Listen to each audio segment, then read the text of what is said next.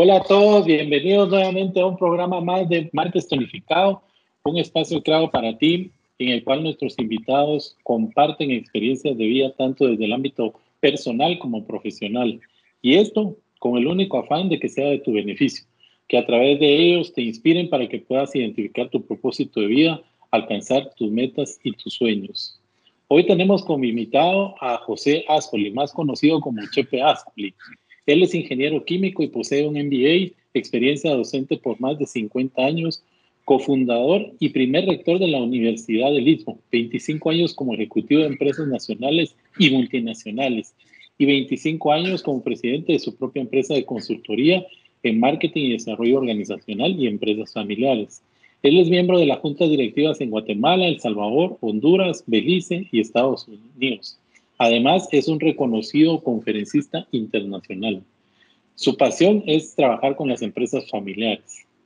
Démosle la bienvenida a Chepe. Hola Chepe, ¿cómo estás? Bien, gracias Tono y muchas gracias por la invitación. Y a quienes nos escuchan, pues muchas gracias por escucharnos. Qué alegre tenerte con nosotros, Chepe, y contarnos un poco de tu, de tu vida. ¿Cuál es tu historia, Chepe? ¿Por qué acuñaste el Chepe como, como marca personal? fue, fue producto de la casualidad. Siempre me dijeron mis dos nombres, que es José Eduardo, y cuando estaba en la secundaria, en un, internado, alguien en una ocasión me dijo Chepe, porque habíamos dos José Eduardos. Y desde ese momento todo el mundo me comenzó a llamar Chepe, incluso en mi casa que me decían José Eduardo, sobre todo cuando me regañaban. Entonces, eh, desde ese tiempo ya soy Chepe. Sí, qué bien. ¿Y, ¿Y, cuál es tu historia? ¿Qué, ¿Qué, nos puedes contar en el transcurso de estos 50 años que yo brevemente describí al inicio? Bueno, fundamentalmente, eh, tal vez desde el punto de vista eh, personal, comienzo ahí. Ya casi estoy cumpliendo 50 años de casado y en ese tiempo hemos procreado cuatro, cuatro hijos y siete nietos, siete nietos varones de mis hijos, tres varones y una mujer. Y desgraciadamente hace, hace cinco años casi tuvimos la tragedia de que nuestro segundo hijo fue, asesinado eh, viniendo de trabajar y creemos que fue porque había encontrado ciertas cosas no tan propias de la gestión en el trabajo que estábamos haciendo. Así es que ese ha sido uno de los golpes más dolorosos, si no el más doloroso en nuestra vida. Pero eh, nuestras creencias de cristiano nos hacen pensar que si bien es cierto que la muerte es una tragedia a nivel personal en el momento que se está sufriendo, también es la esperanza de la vida eterna. Así es que tenemos a alguien que espero que nos esté haciendo un lugarcito en el cielo. Ojalá, todo, ojalá. Qué bueno. Chepe, ¿y cómo fue que te enfocaste en empresas familiares? ¿Cómo nació esa inclinación? Ok, tal vez para dar un poquito de antecedentes, me gradué de ingeniero químico y estudié, hice estudios de una maestría en administración de empresas y antes de haberme graduado de ingeniero químico, ya no estaba trabajando en ingeniería química, sino que había comenzado a trabajar en aspectos relacionados con comercialización y con administración. Y a raíz de eso y de trabajar en empresas multinacionales, me dediqué a la necesidad de hacer ver a las empresas que uno debe focalizar sus esfuerzos empresariales en satisfacer al consumidor y de ahí nació mi primer pasión, marketing. Posteriormente, y a través de servir a mis clientes, me comenzaron a decir, bueno, qué bonita una estrategia de marketing que quiere decir ir de aquí al consumidor, de aquí, cuatro paredes de la empresa al consumidor. Pero ¿qué hacemos adentro de las cuatro paredes para que la gente se alinee que esa es la visión más importante, satisfacer al consumidor? Entonces me dediqué a estudiar muchas cosas relacionadas con desarrollo organizacional. Y estando en eso, la mayoría de mis clientes, para no decir todos, resultaron ser empresas familiares, que entonces no era solo cómo hacemos para que la, el personal de la empresa se enfoque en el consumidor, sino que para que los miembros de la familia entiendan que es importante esa función adentro de la empresa. Y de esa cuenta que hace 25 años comenzamos a trabajar en las empresas familiares, que a mí me gusta más llamarlo familias empresarias, porque las familias empresarias son las que formamos negocios familiares, empresas familiares. Por cierto, aquí en Guatemala la palabra empresa o eh, el término empresas familiares no es tan conocido como el tema de negocios familiares. Entonces yo cambio el nombre de familia empresaria con empresa familiar, con negocio familiar, pero lo que sí es cierto es que según nosotros es un motor de la economía y ciertamente el núcleo de la sociedad, que por cierto hoy se encuentra bajo ataques de todo tipo, ¿verdad? Entonces, mi pasión por las empresas familiares es precisamente porque son motor de la economía y porque son el núcleo de la sociedad, el alma de la sociedad y quien va a sacarnos, en mi opinión, de esta crisis de valores y de estas crisis económicas que estamos sufriendo. ¿y crees que haya una distinción importante entre decir que dentro de este conjunto hay empresas que son manejadas por una persona, digamos, generalmente como ejemplo el, el, que la crea, digamos, el fundador, y de aquellas empresas que son manejadas ya por la familia per se, donde ya está el fundador, los hijos, hay veces los hermanos o, otro tipo de familiares. Gracias por la pregunta, Tono, porque es muy importante lo que dijiste. Voy a comenzar con él o los fundadores, o la fundadora. En ese momentito es una persona y todo está centralizado en esa persona y esa es la persona que abre la tienda, que cierra la tienda, que hace los costos, que hace los productos, etc. Pero va a llegar un momento en que esa empresa va a tener que pasar a manos de la siguiente generación. En inglés ahora se está utilizando la expresión now gen, generación actual, con next gen, generación siguiente. Y para mí eso es bien importante porque si algo tenemos que hacer los que hayamos fundado una empresa es reconocer, por un lado, y planear la sucesión. Y hay dos tipos de sucesiones. Sucesión gerencial, que eso ocurre en cualquier empresa porque tenemos que ir preparando a quien nos sustituya como gerentes pero en el caso de las empresas familiares también está la sucesión generacional, que implica que tenemos que ir preparando a quienes nos van a suceder en la administración de la empresa siendo familia. Entonces, tenemos que poner mucho ojo en eso, porque las demuestran que la transición de primera a segunda generación hace que la mortalidad sea del 50%. O sea que cada 100 empresas que se fundan, 50 no llegan a la segunda generación. Y de las 50 que sí llegan a la segunda generación, 85% de esas 50 restantes se pierden para la tercera generación. En otras palabras, en tres generaciones se pierde tantas empresas que a la tercera generación están llegando como entre 5 y 10%, lo cual si te das cuenta es dramático el porcentaje de pérdida de empresas.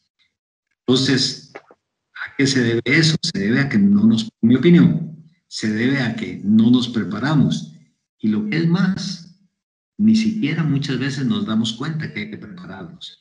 Entonces estamos haciendo todos los esfuerzos posibles para hacer ver a las familias empresarias que o se preparan, perdón lo que voy a decir, o llega una muerte de su empresa. Lo cual es paradójico, ¿verdad? Porque de acuerdo a estas estadísticas, las empresas mueren más rápido que las personas, lo cual no debería ser. Debería ser que las empresas son, déjame utilizar libremente la expresión, inmortales, deben prevalecer y deben trascender a través de varias generaciones.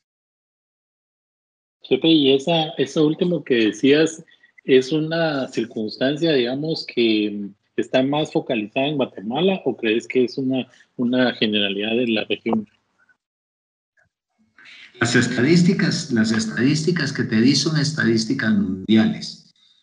El número de empresas familiares en Guatemala porcentualmente sí son más que mundialmente. El 70% tono del Producto Interno Bruto del mundo lo producimos las empresas familiares. Y ahí su importancia a la que me refería al principio como motor de economía.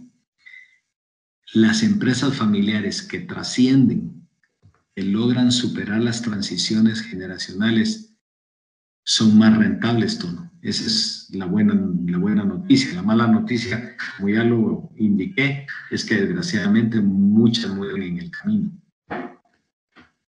Claro. Y yendo un poco más en lo personal, ¿qué dirías que es lo, más apasionante que has vivido en todos estos eh, años eh, acompañando a estas empresas familiares? Bueno, eh, y esta sí es una estadística propia, digamos. El 70-75% de las empresas con las que he tenido el privilegio de, de trabajar están sobreviviendo más que el promedio o que los promedios que, que mencioné. Eso para mí es muy satisfactorio y se debe fundamentalmente, en mi opinión, a que hay reglas claras, reglas claras que definen las relaciones entre miembros de la familia y entre miembros de la familia y la empresa, por un lado a través de lo que llamamos protocolos familiares o cartas magna, le llaman algunos otros autores. Y por otro lado, que hemos logrado que las empresas familiares se organicen en forma tal que comenzando con su junta directiva, Consejo de Administración en Guatemala, incorporen gente ajena a la familia para que ayude a esa necesidad de un equilibrio entre lo objetivo y lo emotivo. Lo objetivo que requiere la administración de una empresa y lo emotivo que prevalece en las relaciones familiares. Entonces, ver que esas empresas han tenido éxito más que lo que las estadísticas demuestran, para mí es un, es un alto grado de, de satisfacción. Y lo otro es ver cómo se han logrado alinear a favor de satisfacer a los consumidores, que a la postre es la razón que más me interesa en la empresa, mantener a mis clientes actuales y conseguir nuevos clientes. ¿Por qué? Porque los estoy sirviendo eficientemente, porque los estoy sirviendo como ellos quieren que se les sirva y no como a mí me gusta que, que ellos fueran servidos. Entonces eso para mí es muy satisfactorio. Claro, no, y eso lo siente uno, ¿verdad? Cuando va a cualquier almacén, cualquier negocio que, que consume uno, lo que necesita es una, una buena atención, ¿verdad? Qué bueno que, que ese sea el enfoque y que todos nos, nos vayamos por esa línea de brindar un servicio de excelencia con los clientes. Y Chepe, ¿y cuáles dirías que son los tres factores de éxito en tu vida?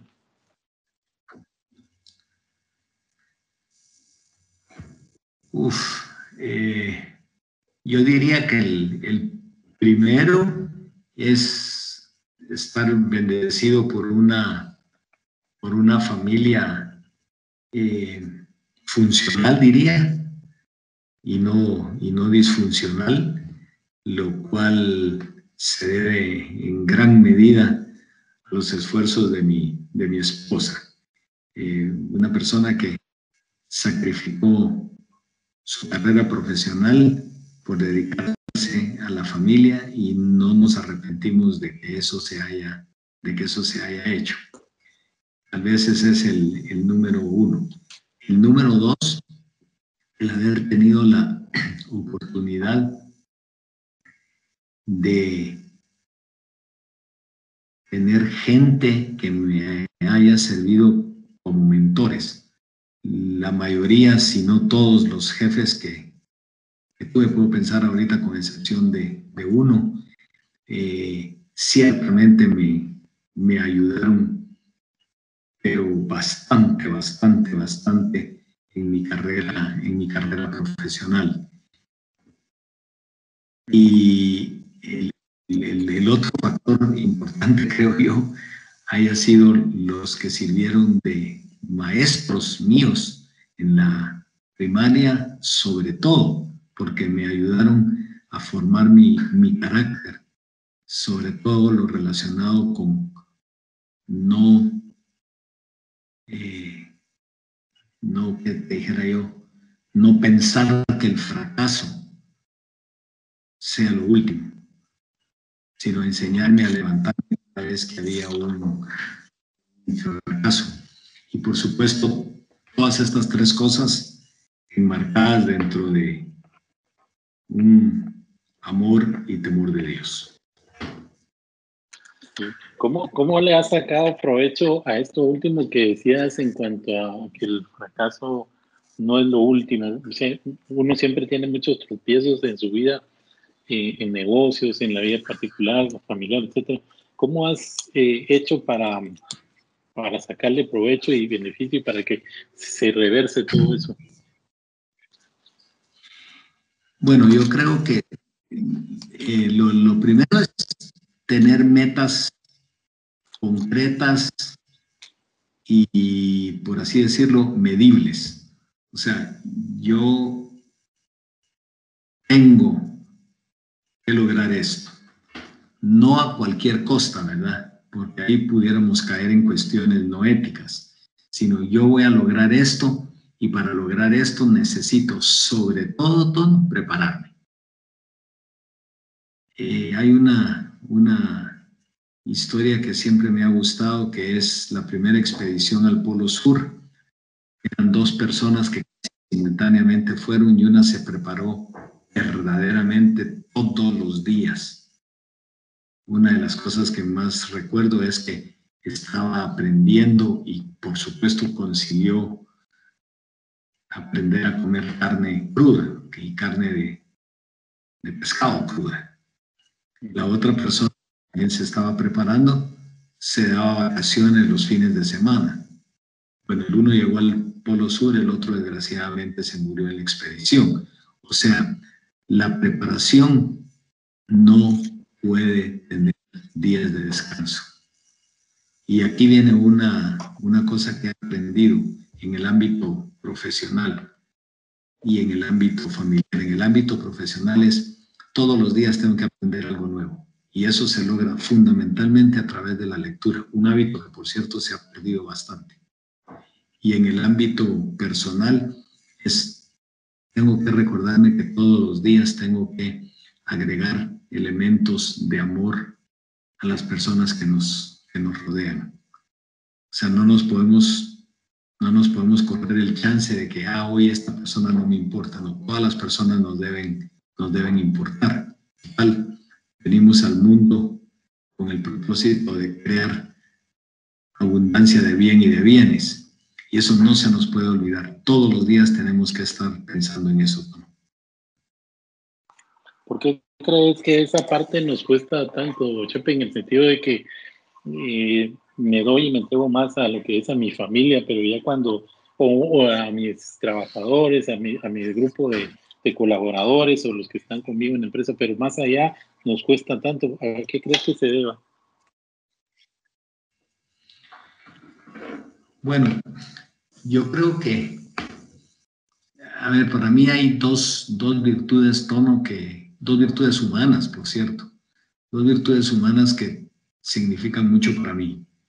Uno es la humildad, pero no la humildad sinónimo de pusilanimidad, sino que la humildad en el sentido de reconocer que hay algo superior a nosotros, que hay alguien mejor a nosotros, que hay alguien que puede aportarnos algo, y no por, y no por conveniencia, sino que para que precisamente la dignidad de las personas se eleve. Y el otro es la fortaleza. La fortaleza tiene como vos sabés, dos, dos grandes componentes. Uno es resistir todos los ataques que nos puedan venir y el otro es eh, atacar.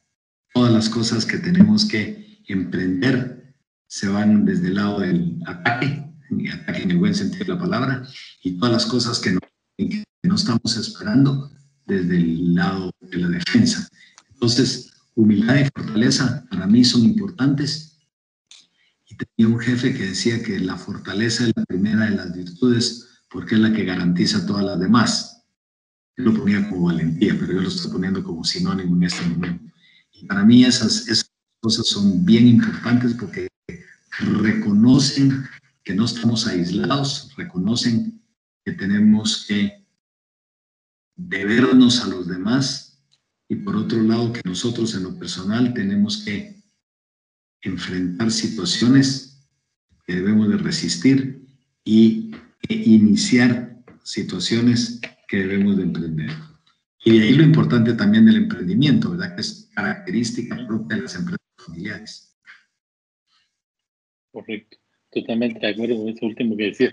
¿Y cuál, cuál dirías que es tu propósito de vida, Chepe?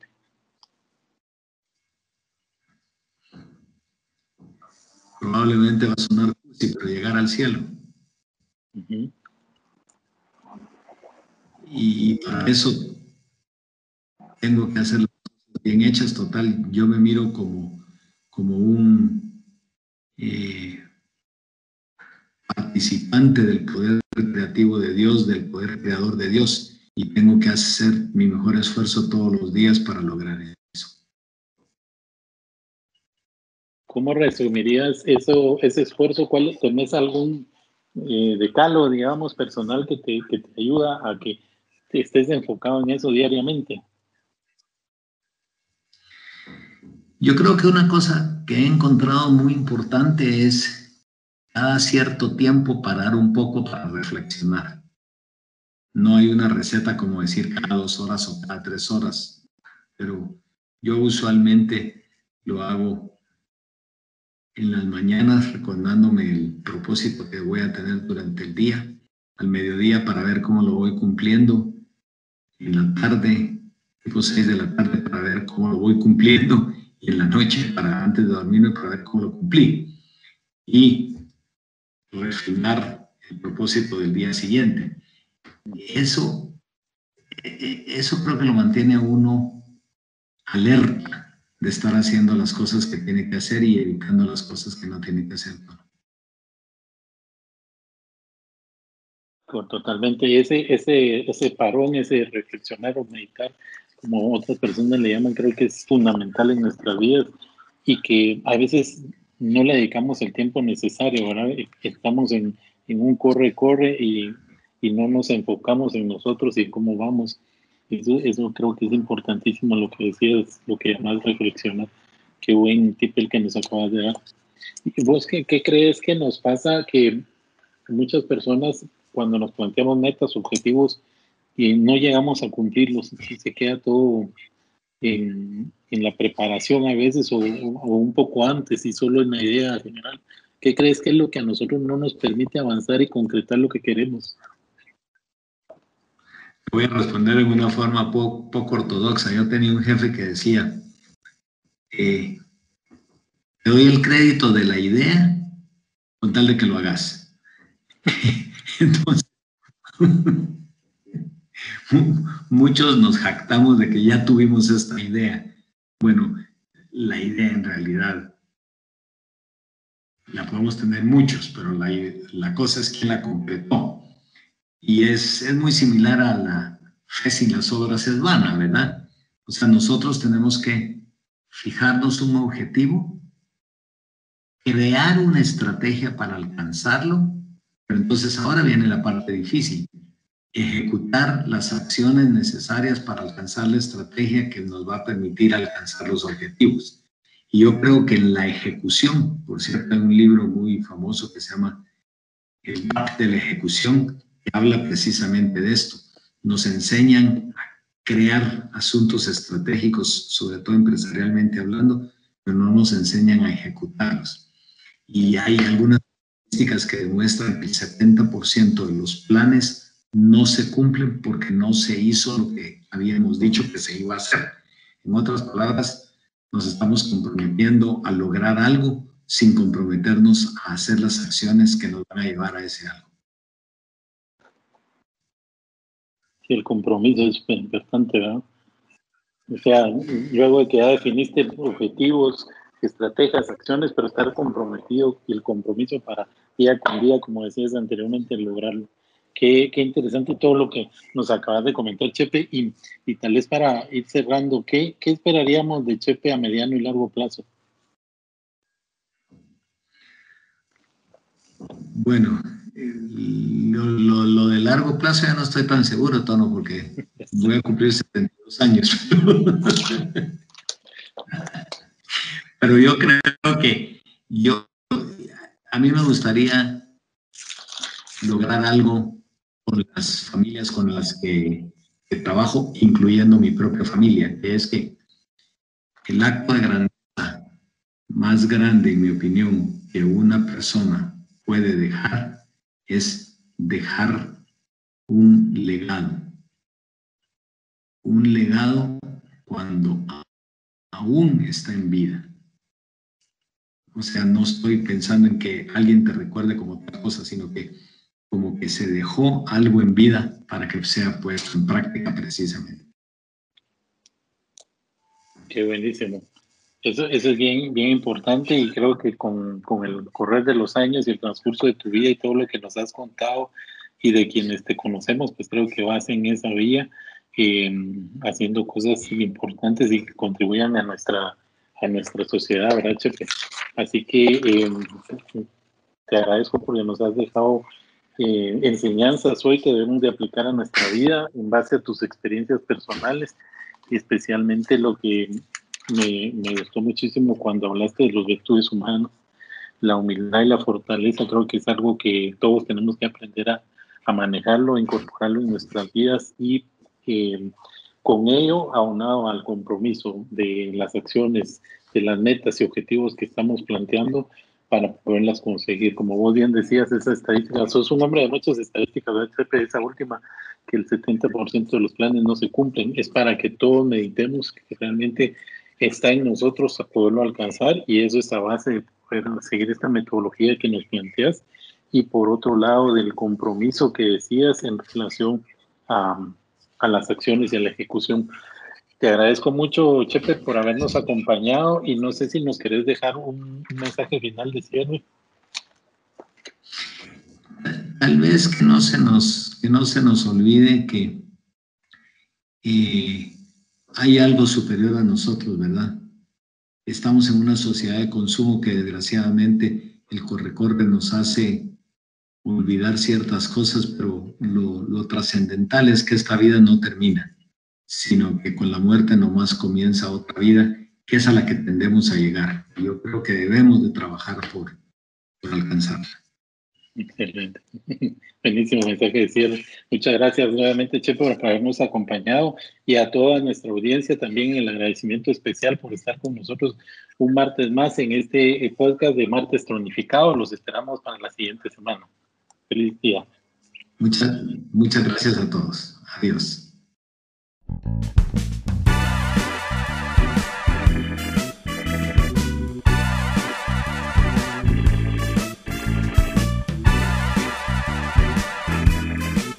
Estás en Marte, historificado.